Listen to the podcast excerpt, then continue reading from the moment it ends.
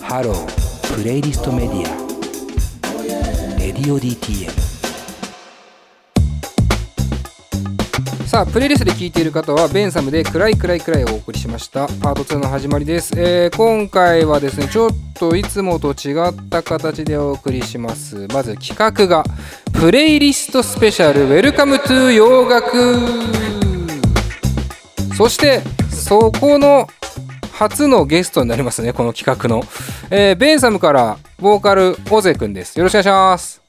よろしくお願いしまおす。願いします久し5ぶり年ぶり。え五五年ぶりそう5年ぶりっすよ5やばいっ年すぶねり、まああの個人的にはね。そうですねめちゃめちゃ合ってる感ある久けしぶりどぐそうですね。うんまあレディオ DTM としては5年ぶりっつうことでよろしくお願いします、お願いします。まあ、しかもあの今回ちょっと初めての企画に、まあ、大勢来てもらうみたいな感じではい。あの今後の行方を占う回なので、えーこれで失敗したらあーもうこの企画はなくなる可能性はあり ます。もう、そんなプレッシャー関係ないぐらい僕個人的に楽しみにしてるんで今日。全く問題ないです。もう結果は関係ないですから。あーなるほどありがとうございます。はい。実はね、そう大関君もなんかこういう企画やりなやらないですかって相談してくれた部分もあって実現してるので、あそのうですね僕もそれ楽しみです。で一応お供としてスタッフ岩橋君もはい。はい、えーどうにか活躍の場を作りたいなと思ってるんで、えーボケっとしないで聞いてくださいねちゃんとね。あ、わかりました。積極的なガヤお願いします。うんふんふんふんじゃねえんだよ。あと金子さんも一応いるんですけど、あ、金子です。はい、あの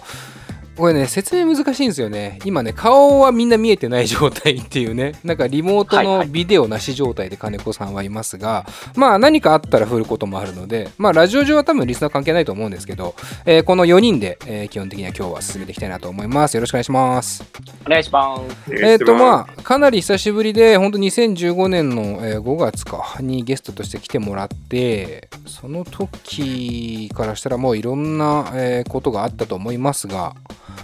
えーライブもねあの去年の10月に、えー我々のアニバーサリーがあって突然少年とツーマンやってもらって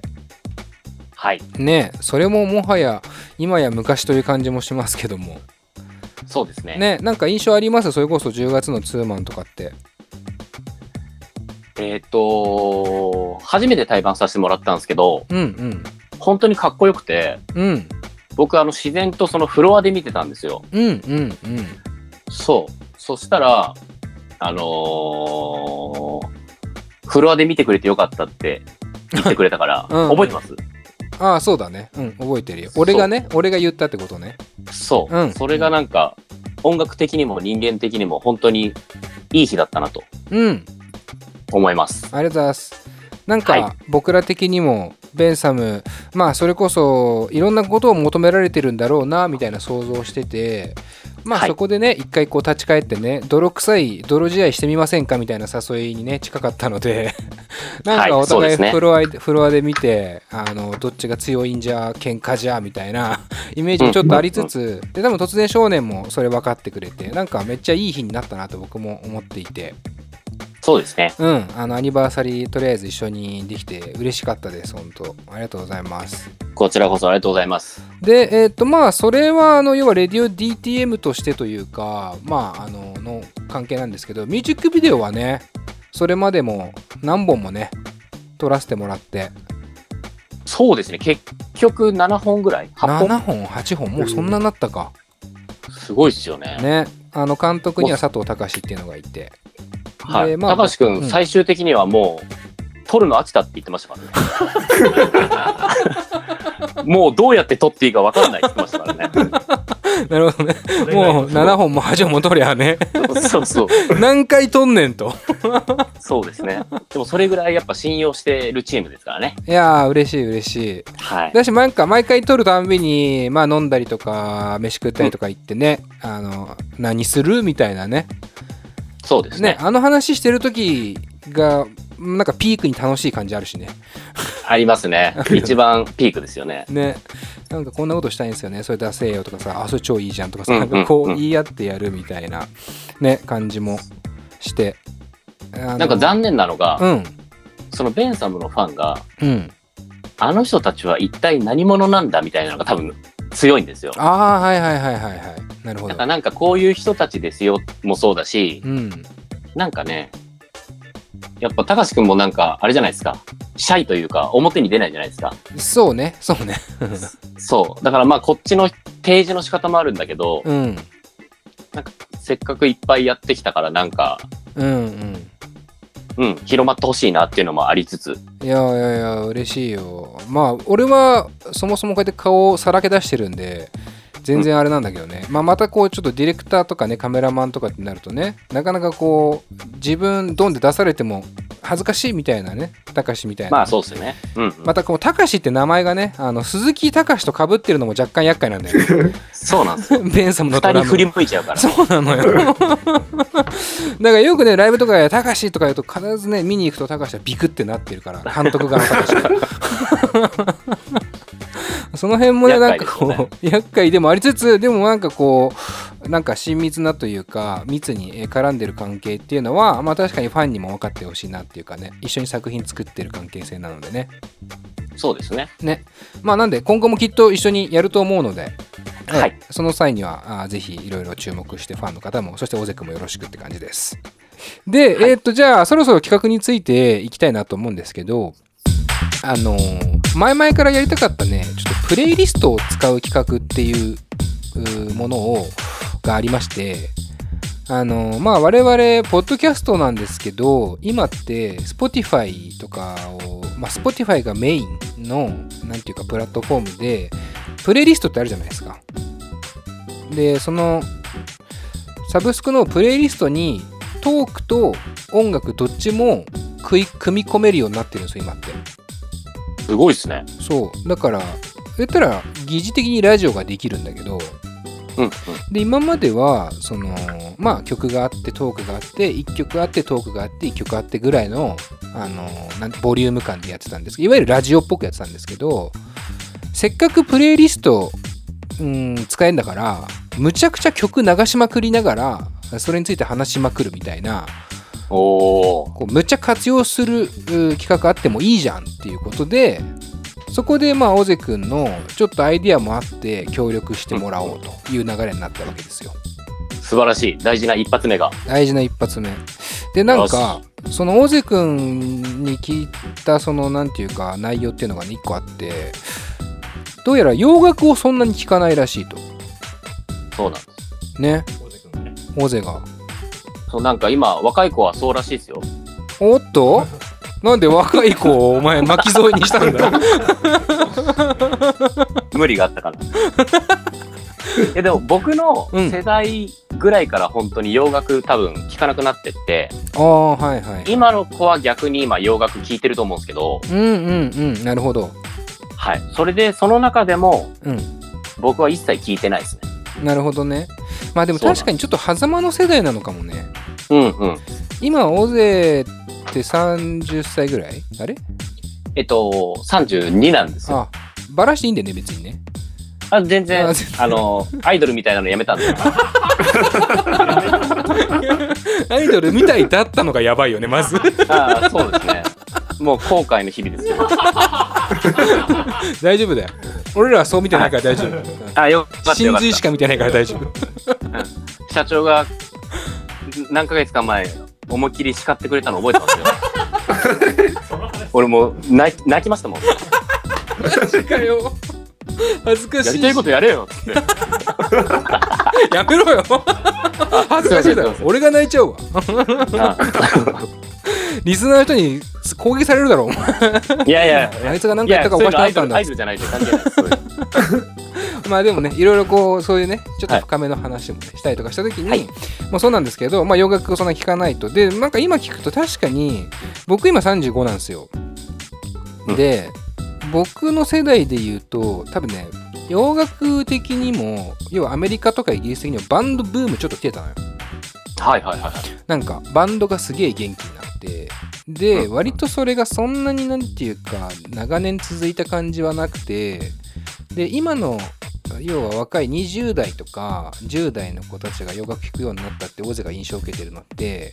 それこそヒップホップとかあの、はいはい R&B とかブラックミュージックとかいわゆるあとはポップスターみたいな人たちが現れてきたと思うんだよねアリアナ・グランデとか、ジェジャスティン・ビーバーとかっていうはい。なんかそういうなんだろうね一個うんいまいち決め手に欠けてたもしかしたら狭間の世代がちょうど大勢ぐらいの年なのかもなと思うね、確かに。ああ、確かに。うんでも、周りはやっぱ、レッチリだったりとか、うんうんうんあの、普通に聞いてましたからね。はいはいはいだから僕は、あの、BGM でレッチリが流れてても気づかな いんで、やばいんですよ。一応ミュージシャンなんですけど。でも、言い訳があって、うんうんその僕ずっと方角で、うんずっとドキドキできてたんですよ。うんうんなので、その洋楽のドキドキを取っておいたんです、今日、この第1回目。だいぶ寝かせたね いやいや。なので、はい、はい、そう。本当に今日から扉を開けるぐらいの。あーめっちゃいいタイミングだな嬉しいわ、はいえちなみにベンサムって全員聞かないわけじゃないですよね僕以外はめっちゃ聞くんですよ。あなるほどねよく今だまかでら共有し、なバンかドったよねでセッションとかすると、はいはいはいこれ知ってるだろみたいなフレーズを弾くんですよ。あだけど、ボーカルだけ分かってないから、 あの、うん変な空気になりつつ、ーうんじゃあそっから、オマージュという名のパクリが始まりますね。あーなるほどなるほどなんで僕は知らないんで、うんうん その、その有名フレーズをうん僕なりの解釈で、なるほどいや、ねそれこうしてよみたいな。うんうんうんうんで、自分のオリジナルのメロディーを乗っけるっていうのが、うんうんえっ、と、インディーズの主軸の使い、作り方かな、ああなるほど、んうんうんはい。昔はそうやって作ってましたね。あそうなんだだからまあ知らないがゆえの思い切りさがあったわけだそうですね。うんうんうんだからそういう名リフに対して俺ならこうするなっていうねこう何も知らない顔をしたそうですね。 ボーカルが言い始めるっていうねそうなんですよ。だからなんうんか、うち何かの曲に似てるって少ないと思ってるんですけど、うんうんそう突っ込まれても、うんうんえっ、と、悪意はないというか、うんうんうん確かにそうだよね、はい。うん、そうなんですよ。要は恋にパクってるというよりかはあの、必然的にパクってるっていうかねそんなんていうかねそうですね。そう、必然的なパクリ。聞こえ悪い な。そうなんですよ。うん、だからこういうこと言うとほらまた嫌われちゃうかもしれないけど あ、いやいや、全然。でもねでもそういうもんだからそうなんですそもそもうそれはね、声を大にして言いたい。うん俺もそういうもんだとは基本思ってます、はい。うん、まあ全部のバンドがパクリですっていうほどまでいかないですけどまあうんいろんなこうね、えー脈略のもとにね今の時代があるわけですからね、はいはいまあ多かれ少なかれ、まあ、そういう側面はあるかなという気はしているとそういですうね気はでえーっとまあそんなオゼがまずね、えー洋楽関係なくどんな曲が、えー好きなのかっていうところをまあ掘っていきたいなと思っていて、はい。いくつかあの事前にですね好きな曲をもらってるんですよはい。で僕から、えー紹介しちゃっていいですかねざっと。はい、大丈夫です。ざーっといきますね、えー曲で、えー曲単位で紹介しますえっ、と「ノッコの人形」えー椎名林檎の幸福論これは閲楽編かなあの、はいアルバムのねアルバムの最初の方のやつだよねこれ多分ねはい、そうですね。あと、ザ・イエローモンキーのバラ色の日々、えーザ・ブルーハーツの、えーこれは英雄ヒーローえっと英雄です英雄に憧れていいんだよね。英雄に憧れて、そしてセンチメンタルバスのサニーデイサンデー、えーナンバーガールの鉄風鋭くなって、えークラムボンのシカゴ、えー毛皮のマリーズのおっさんオンザコーナー、えー百式から2曲 A という曲と、えー魔法を信じ続けているかい。で、ヒゲから2曲、えー、右脳の片隅にて、えーそれとボニークライド。で、アナログフィッシュの夕暮れ、スパルタローカルズのハート、えーイースタンユースの雨ざらしなら濡れるがいいさ、えーミッシェル・ガイレファントのバードメン。かなこれはもう完全に、うん、今までインタビューとか、うん、ラジオ、テレビうん。で言えなかった僕の好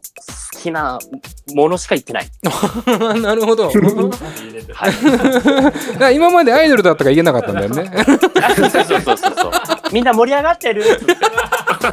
やめなんとかけよあんまやりすぎるとダメだなこれななんかいろんなとこから文句来そうだわいや全然全然アイドルでも言っていいじゃん。大丈夫ですよでもまあちょっとアイドル大切にしてたけど今後多分このアイドルのくだりいっぱいあるんで言っとくと、うん僕アイドルってめちゃめちゃ尊敬してるからうんうんうんもう俺をアイドルと言うなとああはいはいはいそうそうリスペクトのもとはいうんうんなるほどねアイドルにも失礼だ よっていううんうんうんうんなんかあれだな俺が失礼みたいになっちゃったないやいやいやそんなことない俺だってリスペクトしてるんだぞアイドルのことってみんなに伝えたいそうですねえー、まあとはいえまあ一個比喩ですけど、まあまああのーこの曲ずらっと僕も見させてもらってでこの後この曲に対しての、まあ、僕のなんていうかプレイリストっていうか曲の紹介も来るんですけどなんだろう共通点っていうとなんかあるって思いますか自分で。基本的にはうん、女性ボーカルが好き、あそうなんだ。はいははいい、はっいていうのがありながらはい、中で言うと、まあ、ノッコシーナリンゴセンチメンタルバスとかクランボンとかね。そうですね、うんうで割合的には多分女性アーティストの方が好きでんうん。うんなんかジャンル的にはうん。うん。本当に今回の選曲は偏ってるんですけどはいはい。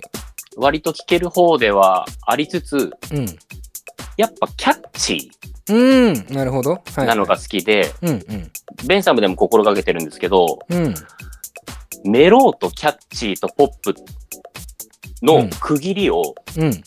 僕なりに明確にしてるんですよ。ほー、なるほうんど。はいはい。はい、その中でもキャッチーを僕は大事にしててうんうん。だからそこに触れるか触れないかであ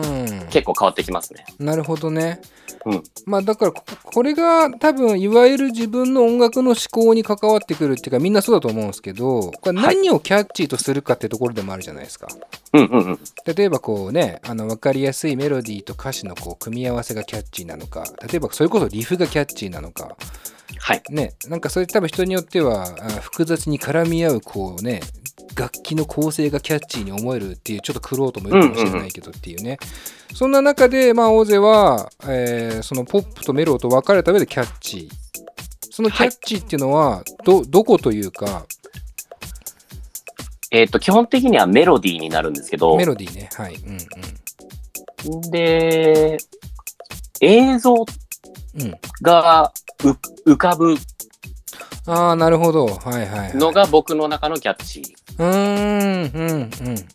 だからミュージックビデオもうんうんあの僕の指摘とか要望めちゃめちゃめんどくさかったと思うんですけど こだわっちゃうんですよねうんうんうんだなからるほど曲ができたらもう全部情景が浮かぶんでうんうんなんかそれに共通する曲が好きというかなるほどね。まあ、うあのーこれ、まあ、リスナーの方ね、もちろん知らない曲もたくさんあると思うので、まあ、せっかくだからね、今、あの、きあの話してもらった話もちょっと参考にしながら、このオズの好きな曲をね、4曲ぐらいまず聴いてみようかなと思います。おありがとうございますここで要はプレイリストを活用しまくります。なるほどなるほえーど、で、この4曲のチョイスは僕の方でやらせてもらいました。でこれなんでかっていうとその4曲に絡めてちょっと僕がまた洋楽を選曲していくのでおおーいいですねはいぽいなんですけど、えっと女性ボーカルが入ってません、あー失敗した うん、だか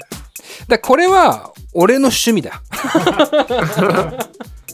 でも割と本当に偏った選曲したので楽しみですね、あ本当ですかまあちょはいっと多分、あのいろんな共通点僕なりにもねあのいろいろ思うことあったので、じゃあまずその選んだ4曲を聴いてからもうちょっと話進めていきたいなと思いますはい、はいえ1曲目が、えー、ザ・イエローモンキーの「バラ色の日々」そして2曲目が「ヒゲの右脳の片隅にて」え3曲目がスパルタローカルズの「ハート」4曲目が「毛皮のマリーズ」で「おっさんオン・ザ・コーナー」この4曲をおーはい聞いてもらっていいですね洋楽ちょっと学んでいきましょうはいよろしくお願いしますはお願いします先